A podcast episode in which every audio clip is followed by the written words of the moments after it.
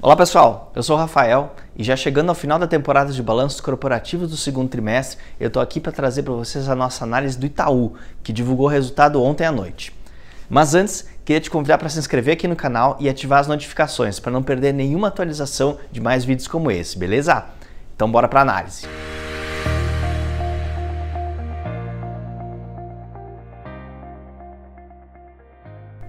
Bom, o Itaú apresentou no terceiro TRI um resultado que a gente considerou positivo, com lucro líquido recorrente de 8,1 bilhões, equivalente a um retorno sobre o patrimônio líquido de 21%, considerado muito bom para o setor.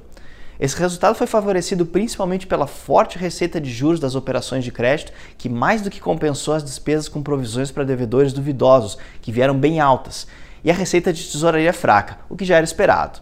Entrando um pouco mais no detalhe, a gente viu, de forma geral, basicamente a manutenção das tendências vistas nos trimestres anteriores, com a carteira de crédito se expandindo a um bom ritmo, com um mix equilibrado, capaz de gerar receitas fortes, mas por outro lado, exigindo provisões também elevadas, já que boa parte da demanda recente tem vindo das linhas mais arrojadas, como cartão de crédito e crédito pessoal, cuja inadimplência vem escalando gradativamente. A tesouraria segue pressionada, com resultado fraco por conta da sensibilidade negativa da gestão de ativos e passivos ao cenário de juros elevados, enquanto as receitas e serviços nesse TRI operaram com dinâmica desfavorável, se expandindo menos do que a inflação no comparativo anual, principalmente por conta do fraco desempenho em mercado de capitais. Mas, por outro lado, o Itaú teve contribuição importante da área de seguros, que foi uma surpresa positiva, crescendo firme no trimestre e praticamente o dobro da inflação no comparativo anual.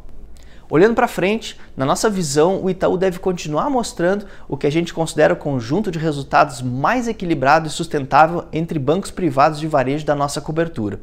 O banco enxerga que para 2023 deve experimentar um crescimento de carteira de crédito mais modesto, mas sobre essa carteira continuar esculpindo um mix capaz de se manter rentável diante da inadimplência, que deve se manter em elevação pelo menos até o início do ano, mas em ritmo confortável como que ele tem experimentado até agora.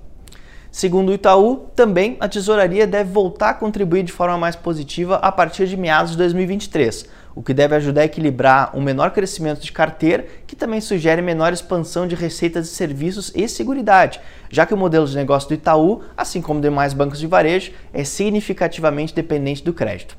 Por conta desses fatores, a gente mantém nosso preço-alvo de R$ 31,50 para o final de 2023, o que representa um potencial de valorização de 14% com base no preço atual. Apesar desse potencial não tão elevado, a gente também mantém a recomendação de compra para as ações do Itaú, entendendo que se justifica um menor prêmio por esse menor risco. Bom, por hoje é só. Mas fica ligado que a temporada de resultados ainda não acabou.